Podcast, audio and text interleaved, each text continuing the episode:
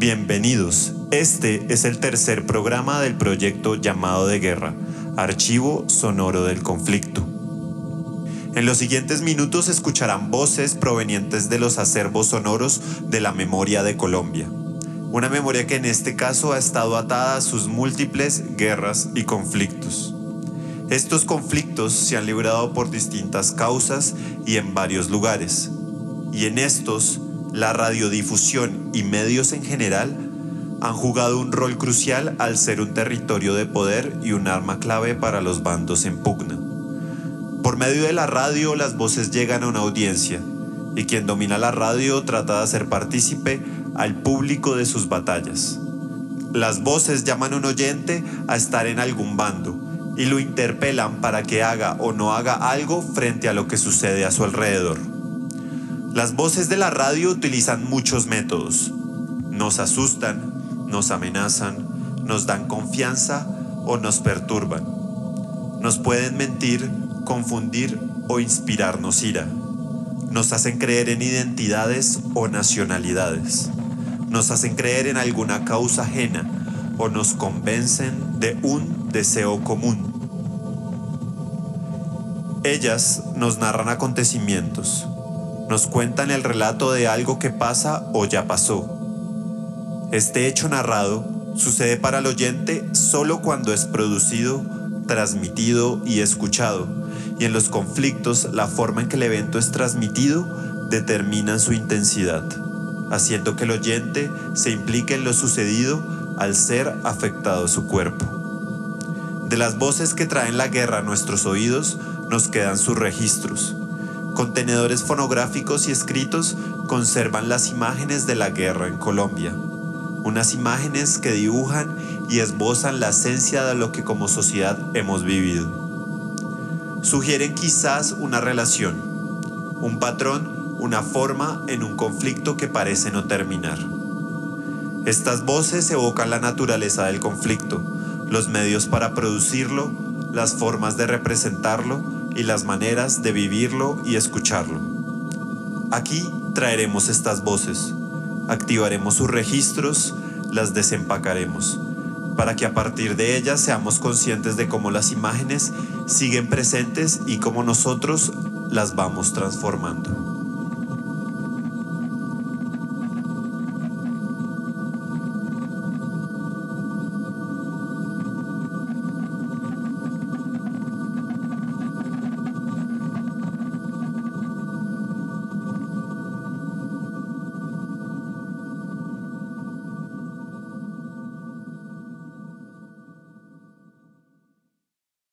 Hace 34 años, en 1985, voces y estruendos gritaban al interior de un edificio en llamas. Esos sonidos escuchados no son olvidados todavía. Esas voces fueron transmitidas en medio de una pira fatal a la escucha de todos los colombianos atónitos y silenciosos. El gesto de la radio al transmitirla mal podría ser visto solamente como un acto espontáneo y oportunista de los medios pero fue en realidad una forma en la que se dejó registro de las imágenes que sacuden al país hasta ahora. El presente anexo del informe final pretende dar a escuchar de manera integral para el aprendizaje de futuras audiencias, para la evaluación del papel de los medios de comunicación y para la conciencia de la comunidad nacional un panorama amplio de los sonidos transmitidos dentro y fuera del Palacio de Justicia y honrar para que no se olvide y no se repita el increíble sacrificio de las víctimas de estos hechos. El presente anexo parte de un breve examen de los registros sonoros dejados por uno de los principales medios de comunicación a la ciudadanía, y en este se deja constancia de un seguimiento y escucha a las entrevistas hechas a sus protagonistas, a las descripciones de los hechos y a los sonidos transmitidos.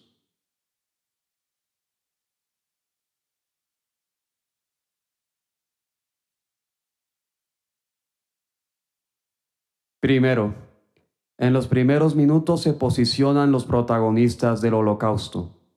El imaginario auditivo de las personas que escuchaban la radio se espacializa. En la transmisión se define una adentro y una afuera en los sonidos.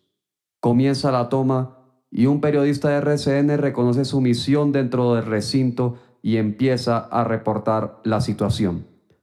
Antes que víctima o secuestrado, Álvaro Almanza, reportero de asuntos judiciales, se asume como periodista y se funge de un teléfono para asumir su profesión.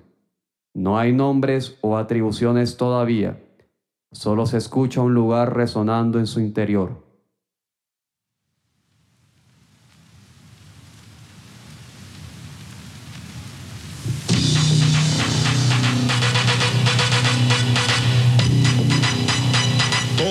Las noticias en RCN. Urgente, Bogotá. Hombres poderosamente armados asaltan en estos momentos el Palacio de Justicia. Informaron a RCN personas que se encuentran en ese lugar. Los primeros informes logrados por RCN indican que por lo menos 10 hombres irrumpieron en el patio principal con armas de diferente calibre fuerzas especiales del ejército y la policía se movilizan hacia el lugar desde el Capitolio y el Palacio Presidencial. Urgente, Bogotá. Un ataque guerrillero contra el Palacio de Justicia se realiza a esta hora. Los disparos en el interior del Palacio de Justicia, donde funcionan la Corte Suprema de Justicia y el Consejo de Estado, se escuchan atronadoramente no se ha logrado precisar el número de asaltantes.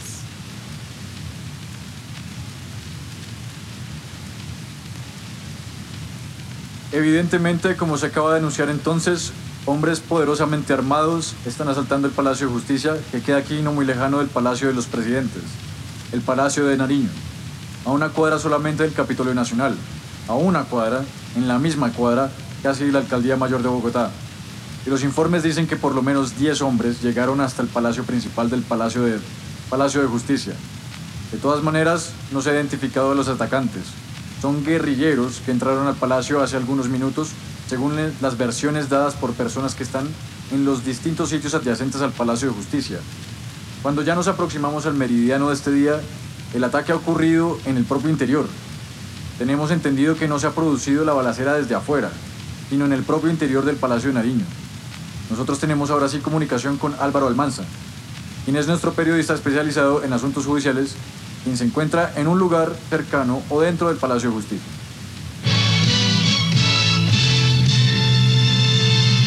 Extra, Radio Suceso Urgente por RCN, la radio de Colombia. En directo, desde el Palacio de Justicia informa Álvaro Almanza.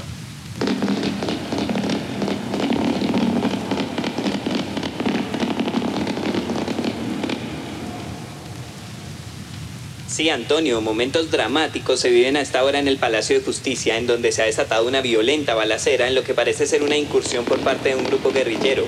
Los insurgentes, al parecer más de 20, penetraron por el parqueadero localizado sobre la carrera octava del edificio localizado en la calle décima, es decir, en la Plaza de Bolívar, tras conseguir la entrada principal penetraron por las escaleras apostándose en cada uno de los pisos. A, esta hora los insurgentes se enfrentan con los escoltas y con los guardianes de una firma privada que permanecía aquí en el Palacio de Justicia. Destaquemos que los funcionarios de la Corte Suprema y del Consejo de Estado han decidido tenderse en el piso para evitar ser alcanzados por las balas. Destaquemos igualmente que los supuestos guerrilleros han lanzado una serie de consignas que por el sonido de los disparos son imposibles apreciar de qué grupo se trata. Los guerrilleros penetraron por el parqueadero de la carrera octava y se desplazaron apresuradamente por las escaleras, logrando sorprender de esta manera a los escoltas, tanto del F2 y del DAS que permanecían custodiando a cada uno de los magistrados. Destaquemos igualmente que Jorge Tadeo Lozano, el administrador de Palacio de Justicia, quien se encontraba en la cafetería eh, en el momento de suscitarse la balacera, logró emprender carrera y atravesar la plaza principal aquí del Palacio de Justicia y posteriormente, al parecer y según lo que han manifestado algunos de los guardianes, fue alcanzado por uno de los disparos. En este momento me eh, encuentro ubicado en la recepción del Palacio de Justicia, es decir, entre la sala penal y la sala tercera, donde funciona el más alto tribunal de justicia del país, y los guardias de la firma privada tratan de localizar a los guerrilleros, pero la balacera es bastante cruenta y en este momento no se puede expresar lo que se vive aquí en el Palacio de Justicia Justicia. Destaquemos que existe desconcierto y confusión y no se sabe a qué grupo pertenecen. Por otra parte, se ha cerrado la puerta principal con el propósito de evitar que penetren por este lado también los insurgentes. Los miembros de la policía también tratan de evacuar a los guerrilleros que lograron penetrar en el Palacio de Justicia sin que hasta el momento se haya logrado establecer si han perecido personas. Destaquemos igualmente que en su entrada por el parqueadero inicialmente se creyó que se trataba de algún archivador que se había caído en el primer piso, pero posteriormente, cuando se escucharon los disparos por las escaleras, todos los funcionarios empezaron a correr por los pasillos para evitar ser alcanzados por los disparos. Esta es la información que tenemos desde el Palacio de Justicia.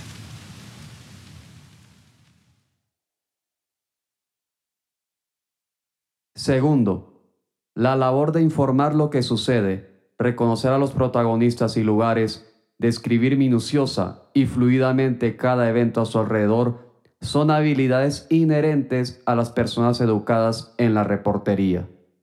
Pero, al no estar presente en el lugar de los hechos un periodista, cualquier persona que sí está posicionada debe reemplazarlo. Para esto, el periodista debe ser el enlace, el puente para que esta persona pueda lograrlo. Dentro del palacio una secretaria se encuentra presa del miedo y la confusión de una situación que todavía no reconoce.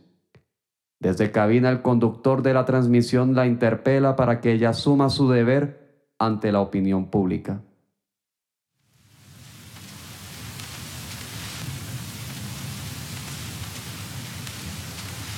Estamos en contacto con...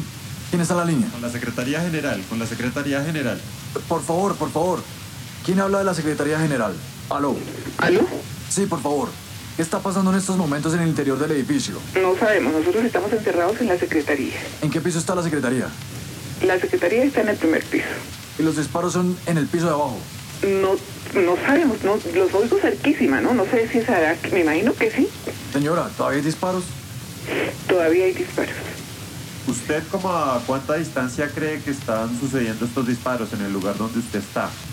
Muy cerca, muy cerca. No sé si es aquí dentro del edificio o es en la puerta afuera, no sé. Es algo muy cerca. ¿Usted ha tenido la oportunidad de ver algo de lo que está pasando?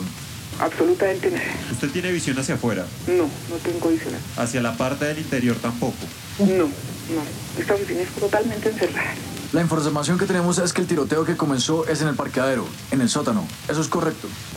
No sé tampoco, sinceramente. Yo hoy inmediatamente nos encerramos aquí. ¿Cuántas personas están encerradas con usted? En este momento, dos, cuatro, como seis, siete, diez, como diez personas. ¿Todos trabajadores de la Secretaría de la Corte? Sí, cómo no.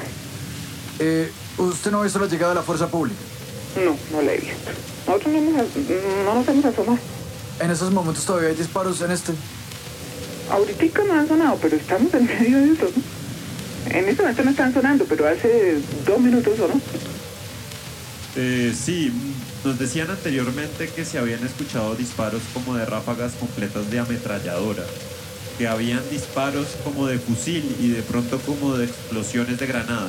No distingo absolutamente nada, no sé. En mi vida he podido distinguir los diferentes tiros de las diferentes armas. ¿Y ustedes van a permanecer allí? ¿Hasta cuándo? No sabemos. ¿Hasta que llegue la autoridad? No tenemos ni idea hasta que podamos salir, no sé. Ah, ahí se oyen disparos todavía al fondo, ¿no? ¿Cómo? Bueno, permítame que... déjenme escuchar un momentico, por favor. Los disparos en el interior del Palacio de Justicia. Sí, cómo no. Este es RCN directamente desde el Palacio y se oyen gritos. ¿Qué es lo que están gritando, señora? No sé, no alcanzo a distinguir. ¿Usted ha oído a gente caminando por los pasillos? No. Es que yo creo que el sitio donde estamos ubicados no nos permite oír ni darnos cuenta, digamos, cuántico.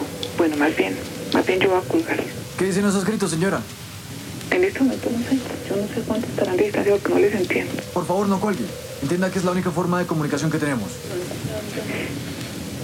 Además, es una forma de tranquilizar a los familiares de ustedes, que sepan que están a salvo. ¿Qué, qué es lo que están gritando allá al fondo? No me cree, pero no me no entiendo. Un momentico, pongo atención a ver. Un momentico, voy a ver si puedo entender. Bueno, señora. Dicen Colombia. ¿Están gritando viva Colombia? Eso gritaron hace un rato. Ahorita sí no les entiendo. ¿Voz de hombre o de mujer? Mm, de hombre. Ay, yo no sé, es que no.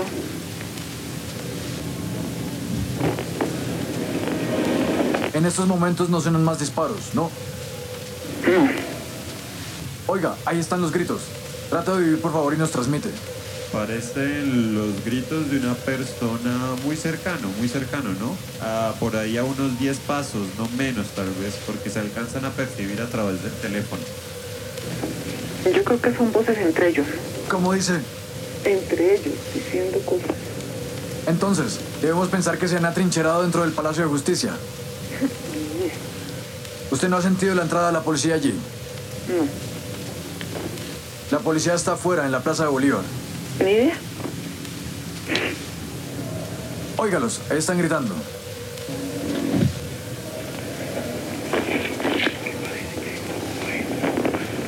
¿Qué es lo que dice?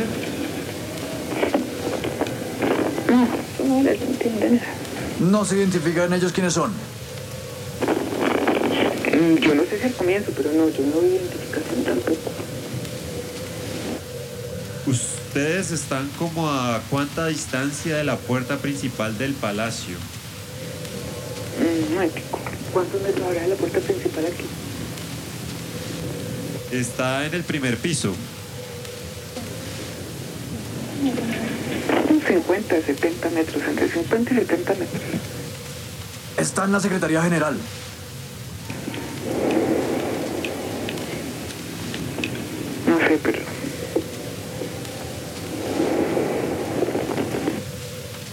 Por esos gritos que se oyen allí en los pasillos, usted supone que son muchas personas. yo creo que sí. ¿Se han vuelto a oír disparos en este momento? No.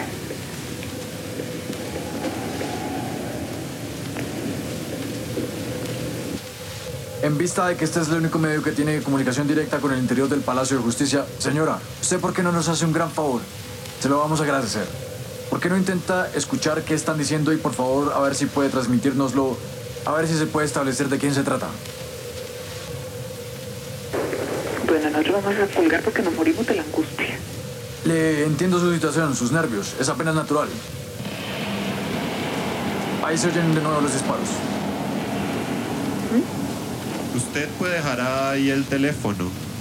Las seis personas que están ahí en la Secretaría General, ¿son todas mujeres o hay hombres? Hombres y mujeres. ¿Todos funcionarios o hay personas que no son funcionarios allí? Si hay alguien que estaba aquí en alguna vuelta y lo cogió el prometo. Pero de los ocupantes del palacio, no hay ninguno con ustedes ahí. ¿De los ocupantes? No. De las personas que han intentado tomarse el Palacio de Justicia. No. ¿Hay magistrados?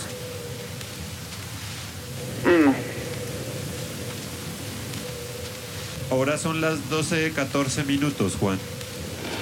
¿Qué está pasando en estos momentos, señora? Simplemente se oye tiros.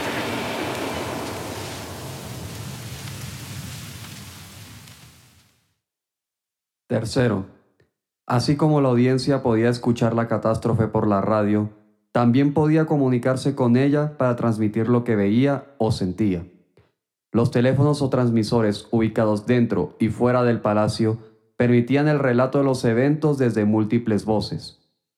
La información circulaba constantemente desde los testigos hasta el locutor en cabina, quien era el que regulaba su emisión, ritmo y velocidad.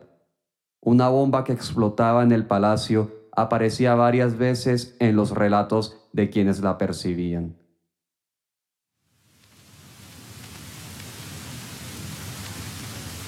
De los distintos sitios que tiene RCN establecidos, tanto en el interior como en las cercanías del Palacio de Justicia, Francisco Durande. A ver, Juan, sí, le estoy escuchando perfectamente. Desde hace unos 7 u 8 minutos no se han vuelto a escuchar las detonaciones.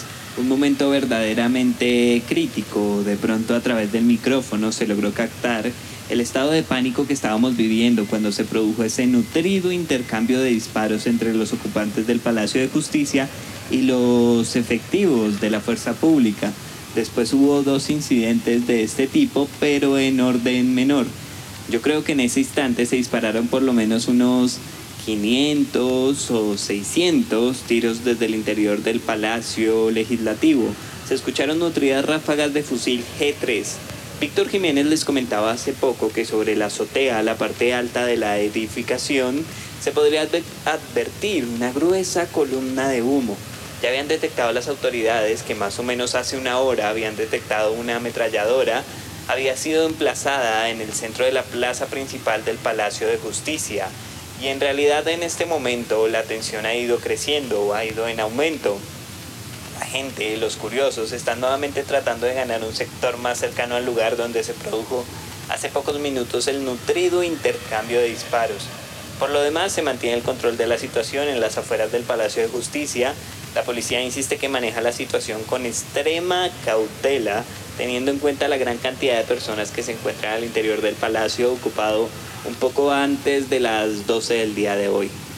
La catedral ha sido, fue evacuada hace más de una hora, la Catedral Primada de Colombia. Sus puertas están rigurosamente cerradas. El palacio o el museo del 20 de julio fue igualmente evacuado.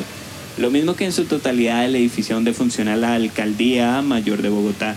En estos momentos estamos advirtiendo una gruesa columna de humo cerca de donde está la bandera tricolor, la bandera de Colombia, en el costado que da la cara hacia la Plaza de Bolívar. Es un humo de tono oscuro, mm, pareciera. Eso es solo una posibilidad de que se tratase de un incendio, pero estamos advirtiendo igualmente una densa columna de humo sobre encima de la puerta principal del Palacio de Justicia. Vamos a ver si Víctor Jiménez, yo estoy aquí digamos que agazapado, camuflado, si Víctor tiene otra visual de lo que está ocurriendo en este momento. Víctor Jiménez alcanzo a captar aquí que aumenta el espesor del humo que se registra en todo el frente del Palacio de Justicia. Precisamente... Víctor. Sí, señor. Me estaba diciendo usted que hay humo desde el interior del palacio. Desde el interior del palacio, sí, señor. Ya le tengo la respuesta porque es el humo. Desde el interior del Palacio de Justicia, desde la cafetería, don Alcides Romero. ¿Qué fue lo que pasó? Mire, acá hace 40 segundos que acaban de hacer detonar una poderosa bomba superior a la primera. Esa es la causa del humo que está saliendo en estos momentos. Seguramente se está produciendo un incendio en el interior del, edificio. Esa es la razón por la cual está saliendo Señor Romero, ¿en qué parte del edificio hicieron estallar la segunda bomba? Interior, es, decir, estoy hablándole frente a la entrada del sótano. Entonces, cuando le estoy hablando de interior, estoy en el occidente, sobre la carrera octava, hacia la carrera séptima, el interior del edificio, el sótano. En este momento están apareciendo ambulancias, están echando sus pitos al aire las ambulancias, que seguramente van a evacuar los heridos que hay en este momento. ¿Ustedes alcanzaron a percibir en qué sitio exacto se produjo el estallido? En el sótano, en el... Ah, en el sótano, en el parqueadero. Es la segunda bomba que acaba de detonar, ya un minuto. Sí, esta transmisión de RCN llega a España a través de Radio Cataluña. Y Radio Nacional en Argentina. Radio Ecos del Torbe en Venezuela. Y a nuestros compañeros de la CBS en los Estados Unidos. Está todo el mundo pendiente de esta dolorosa situación aquí en Colombia. Señor Romero, ¿hay más disparos en este momento o no? Ah, no, está todo en silencio después de la segunda bomba. Las ambulancias acaban de hacer su arribo por la entrada del, parqueadero donde se produjo el ataque y eh, parece que se produce un incendio porque hasta aquí está el tableteo nuevamente, pero muy disperso. Esa es la visión desde el interior del edificio, desde la cafetería. ¿Cuál visión tiene usted desde la Plaza de Bolívar? Víctor. Ha aumentado la columna de humo, Juan. Indudablemente debe haber un incendio. No de amplia proporción, es decir, no muy fuerte, pero sí se está incendiando algo en este instante de acuerdo a la columna de humo que alcanzamos a observar desde este momento. Las autoridades han pedido ya la presencia del cuerpo de bomberos sin duda alguna dentro de unos minutos estará precisándose la presencia del cuerpo de bomberos, al menos para tratar de sofocar la conflagración. La leve conflagración que se está registrando en este momento desde la parte de afuera porque sería un riesgo realmente no han podido ingresar nuevas unidades al Palacio de Justicia, al menos por todo el frente de la edificación la que conduce al Palacio de Bolívar. Por cuanto a la irrupción de los guerrilleros, se registró por la carrera octava, que es donde está ubicado el sótano. Aún no ha hecho su aparición el cuerpo de bomberos. En este momento hay movilización por parte de los que comandan el operativo en el propósito de que se agilice la llegada del cuerpo de bomberos porque el humo, repito, ha aumentado y se ha extendido un poco más hacia la zona occidental, es decir, hacia la carrera octava. Inicialmente, cuando veíamos la columna de humo, se observaba en la parte central, pero tirando hacia la carrera octava. Víctor. Sí, señor. Escucha una tercera explosión en el interior del Palacio de Justicia, señor Romero. Juan, acaba de sucederse la tercera explosión. Se combate ferozmente en el interior del, del edificio. No se sabe quién está haciendo detonar la- las bombas, pero acaba de sucederse la tercera. Bueno, señor, gracias. Ese es el interior del edificio. Detrás del edificio del Palacio de Justicia está doña Salomé Tobón, quien está en el Banco Popular. Es un edificio muy alto, precisamente permite la visión completa del Palacio de Justicia. Salomé, buenas tardes. Buenas tardes. ¿Qué se está viendo en este momento desde ese lugar? Mira, de aquí del banco estamos observando que hay muchísimo humo. Supuestamente creemos que se, se incendiaron unos carros allí en el parqueadero del palacio. Pero no más, no es, no es más, y muchísimo ruido, no vemos más. O sea, de acá de lejos, porque inclusive nos prohibieron que nos arrimáramos a las ventanas, ¿ves? Y en este momento lo que ustedes pueden ver desde ahí, ¿qué indica? ¿Que hay gente en el Palacio de Justicia o que han huido de allí? No, claro que sí, hay muchísima gente, inclusive de aquí de- del banco hay muchos familiares que, que trabajan allí y nos hemos comunicado, ellos se han comunicado con, con los compañeros de aquí del banco y les han dicho que están bien, sí, pero que pues no se pueden mover de ahí. ¿Ustedes están en qué parte del Banco Popular? ¿Cómo? ¿En qué parte del banco está? Está, ¿Nosotros? Sí. Estamos aquí en el segundo piso del banco. De aquí yo veo en este instante que está saliendo muchísimo humo. Y los compañeros dicen, o la gente que se ha podido asomar bien a las ventanas, porque aquí hay gente del gas y de, y de muchas partes en las ventanas disparando hacia afuera. ¿Ves? Y humo, humo, humo es lo que vemos en este momento. ¿Qué es lo que dicen? ¿Que el humo es de qué? ¿De por dónde puede provenir? Sí, mira, supuestamente en toda la puerta del parqueadero hay un carro tanque, ¿sí? Entonces allí está yo y entonces supuestamente, no tengo seguridad, se prendieron unos carros y por eso hay muchísimo humo. Yo de aquí veo bastante humo. Ah, que le echaron candela. ¿Sí usted vio, señor? De los carros. Carros. ¿Por, qué no me pasa al señor, por favor, Salomé? Espérate un minuto, vea. Bueno, desde el Banco Popular. A ver, Juan, Señor, vea, Sí. yo estoy aquí también en el Banco Popular. ajá. Echaron candela, le echaron fuego al, al Palacio de Justicia. Es decir, en este momento está saliendo humo por la parte por, eh, del techo y por la parte de los parqueaderos. Es decir, que parece que le explotaron bombas en el sótano donde están todos los carros y además en el techo del Palacio de Justicia. Lo que dijo nuestro hombre que está en el interior del Palacio de Justicia, el señor Romero, nos dijo, mire, en estos momentos están saliendo una, dos, tres bombas que fallaron simultáneamente. ¿Ustedes alcanzaron a ver algo desde el edificio? Sí, estamos viendo, estamos viendo desde aquí que está saliendo humo, mucho humo desde el techo y del sótano del Palacio de Justicia, es decir, que parece que le echaron fuego. En este momento parece que el Palacio de Justicia está, va a ser consumido por las llamas. Esa es, la, esa es la verdad de lo que estamos viendo aquí en este momento. Perdóname un segundito, no se me retire, señor. Volvemos al interior. ¿Aló?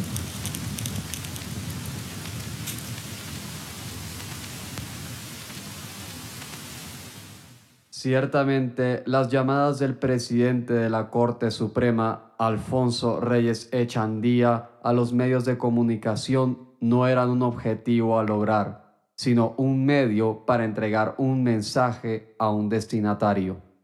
El remitente del mensaje era nombrado continuamente. El pedido de Reyes a Betancourt era simple decirlo, y por eso mismo lo repetía varias veces. Desactiven las armas que disparan a nuestros secuestradores y a nosotros, decía una y otra vez el magistrado. El presidente de la República, jefe de las Fuerzas Armadas, a dos cuadras del infierno seguramente escuchaba el mensaje por la radio como cualquier ciudadano en Colombia, mudo, pudiendo decir mucho y mudo sin hacer nada. Presidentes, periodistas y ciudadanos estaban quietos y pasivos frente a lo que escuchaban, y sus reacciones a esto eran palabras inertes, preguntas que no venían al caso, información que ya no importaba. Eh, excúseme un segundito. Desde el cuarto piso se ha puesto en comunicación con RSN el presidente de la Corte Suprema de Justicia. Es el doctor Alfonso Reyes Echandía. En este momento el presidente de la Corte y otro magistrado también de la Corte, Pedro Elías Serrano, están con los guerrilleros en el cuarto piso. El presidente de la Corte ha dicho exactamente lo siguiente a través de RCN. Mire, estamos eh, secuestrados con rehenes, somos rehenes del M-19. Estamos en el cuarto piso del edificio de la Corte. Si no cesa inmediatamente el fuego hay una hecatombe. Eh, la gente está dispuesta a conversar, viene a traer un documento para conversarlo, pero no hay manera de hablarlo y de buscar una salida civilizada a esta situación mientras no haya cese inmediato del fuego. ¿Cómo está la situación, doctor Reyes? Necesitamos dramática y urgentemente que cese el fuego por parte de las autoridades. Estamos rodeados del M-19 en varios eh, pisos, en el cuarto piso, en varios de nuestros establecimientos, de nuestros despachos judiciales. Ellos están dispuestos a dialogar, traen una demanda concreta, pero si no cesa inmediatamente el fuego, morimos todos. ¿Usted ya se puso en contacto con el señor presidente? No, no he podido hablar directamente con él, pero sé que está enterado porque el presidente del Senado debió de hablar con él, lo mismo que el director del DAS. Que la orden sea inmediata, que, que, que den la orden de que no disparen más. Es lo único, que el ejército no dispare más. Es lo único que pedimos y que la orden llegue adentro, porque nos han dicho que han dado órdenes del fuego, pero adentro siguen disparando. No, oiga, por favor, que... Comandante, ¿usted qué tiene que decir a estas horas de la tarde en que todo el mundo está esperando una solución a este problema? A las horas de la tarde tengo que decir que el presidente volvió a fugarse de la paz. Fue incapaz de comparecer siquiera telefónicamente ante el presidente de la Corte Suprema de Justicia. Durante cualquier cantidad de horas se buscó afanosamente ese contacto y aún es posible que no se digna dirigirse personal y directamente, telefónicamente, al señor presidente de la Corte Suprema de Justicia. Eso en primer Señor magistrado presidente de la Corte Suprema, hágame un favor. Cuando usted dice que somos rehenes, ¿a quién se está refiriendo? cinco o seis magistrados en este momento, pero probablemente hay, hay más. Lo que importa, no importan los detalles, lo que importa es que finalmente den la orden aquí adentro de cesar el fuego. Ayúdennos a eso, que, que cese el fuego dentro del palacio. Por favor, inmediatamente. Señor Alfonso Reyes de Chandía, pero cuéntenos, ¿qué, qué hay que hacer? Pues que el presidente de la República dé finalmente la orden de que cese el fuego. I- Inmediatamente.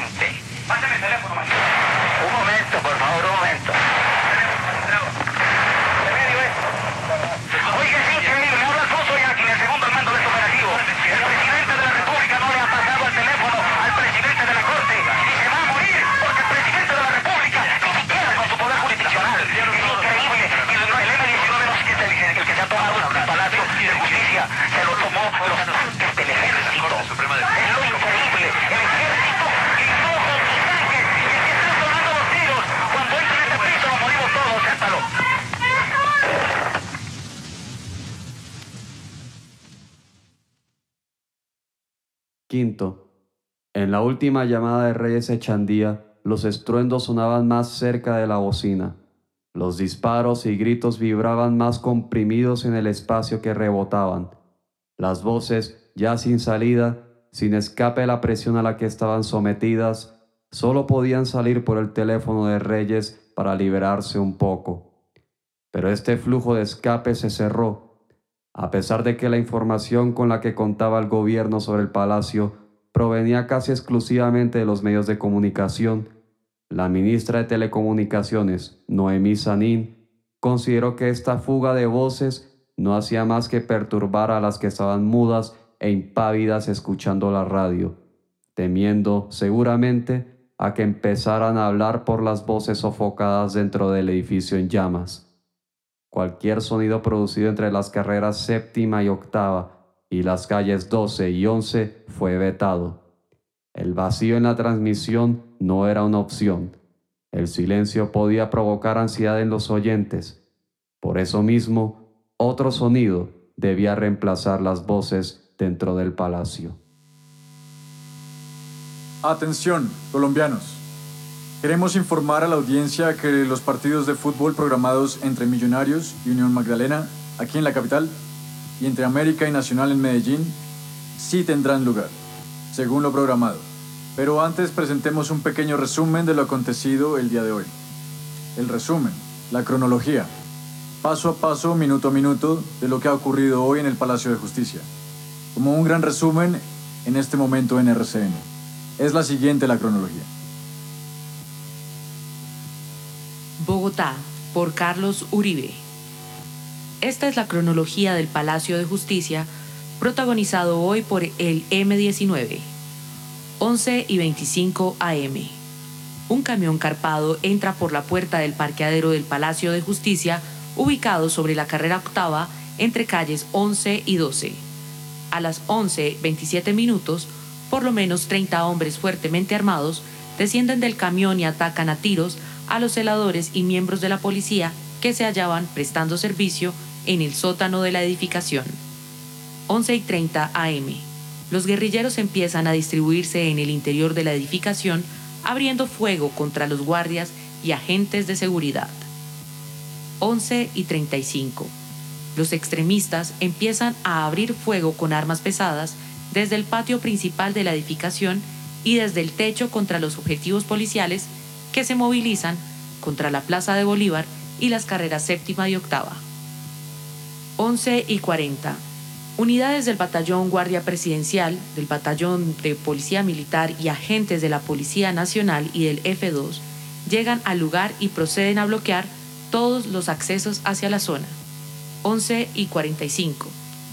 Inicia la evacuación del Capitolio, la alcaldía y otros edificios aledaños. 11 y 50. El ministro de Gobierno Jaime Castro Castro, quien se halla en el nuevo edificio del Congreso, se dirige apresuradamente hacia la Casa de Nariño para informar de la situación al presidente Belisario Betancourt.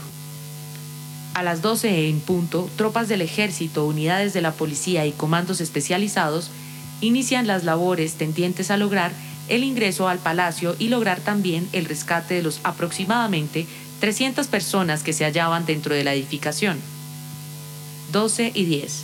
Los terroristas abren intenso fuego con armas pesadas y lanzan explosivos contra las fuerzas de seguridad impidiendo su entrada. A las 12 y 30 el M-19 reivindica la toma. 3 y 10. Tropas del ejército ingresan a la edificación y luego de dar de baja a por lo menos 18 guerrilleros, comienzan la evacuación de los rehenes. A las 4 y 10 minutos, las fuerzas de seguridad controlan la casi totalidad del edificio, aunque continúan los disparos esporádicos en la parte norte de la edificación. 4 y 12. Se confirman que el presidente de la Corte Suprema, el magistrado Alfonso Reyes Echandía, se encuentra en su oficina con los jefes del grupo guerrillero. A las 4 y 15 se conoce que el presidente del Senado, Álvaro Villegas Moreno, adelanta gestiones de mediación. 4 y 30. El presidente de la Corte Suprema de Justicia, Alfonso Reyes Echandía, pide un cese al fuego para realizar una negociación con los terroristas. 4.35. Las autoridades militares continúan evacuando al personal de la oficina de la Corte Suprema de Justicia y del Consejo de Estado. 4.55. Las fuerzas militares y de policía dominan los tres primeros pisos del Palacio de Justicia, pero un reducto extremista se mantiene en la cuarta planta de la edificación, manteniendo como rehenes al presidente de la Corte Suprema, Alfonso Reyes Echandía, y a otros miembros de la corporación. 4.57. Luego de un periodo de calma se reinicia el intercambio de disparos entre los extremistas y las fuerzas del orden.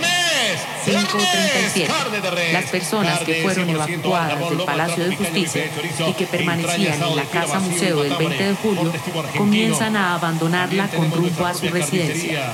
539. Se procede así a la evacuación del edificio de los almacenes Ley y otras edificaciones circundantes ubicadas sobre la carrera séptima y la calle 12.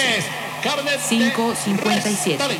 El presidente Betancourt continúa reunido con su gabinete y con los bandos militares y se anuncia que más adelante se expedirá un comunicado oficial.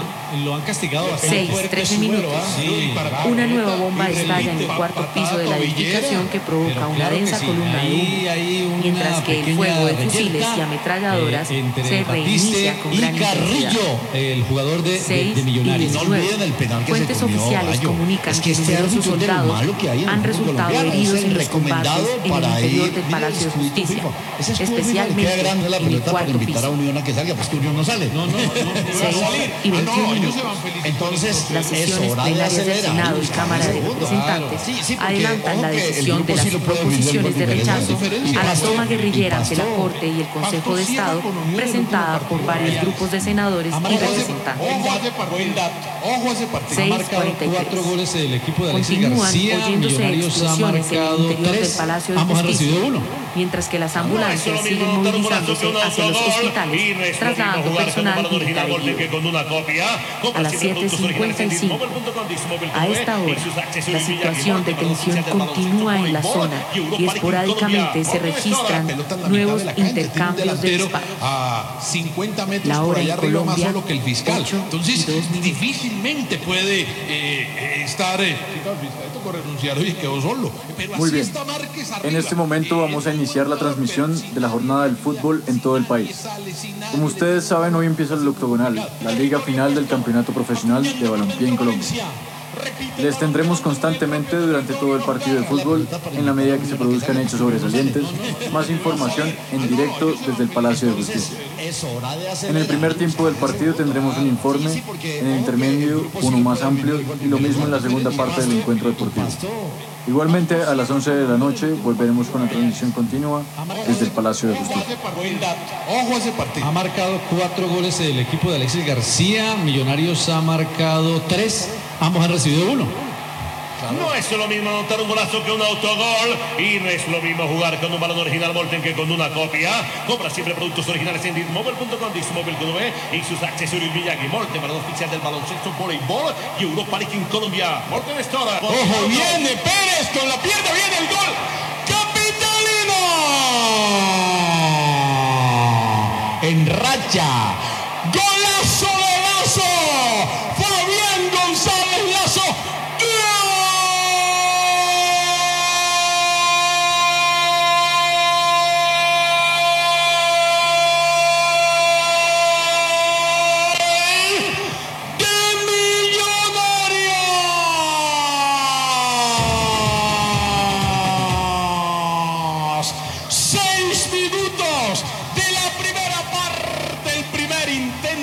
Juan David Pérez, pero el balón desde la mitad de Carrillo para meter la pelota mucho más arriba.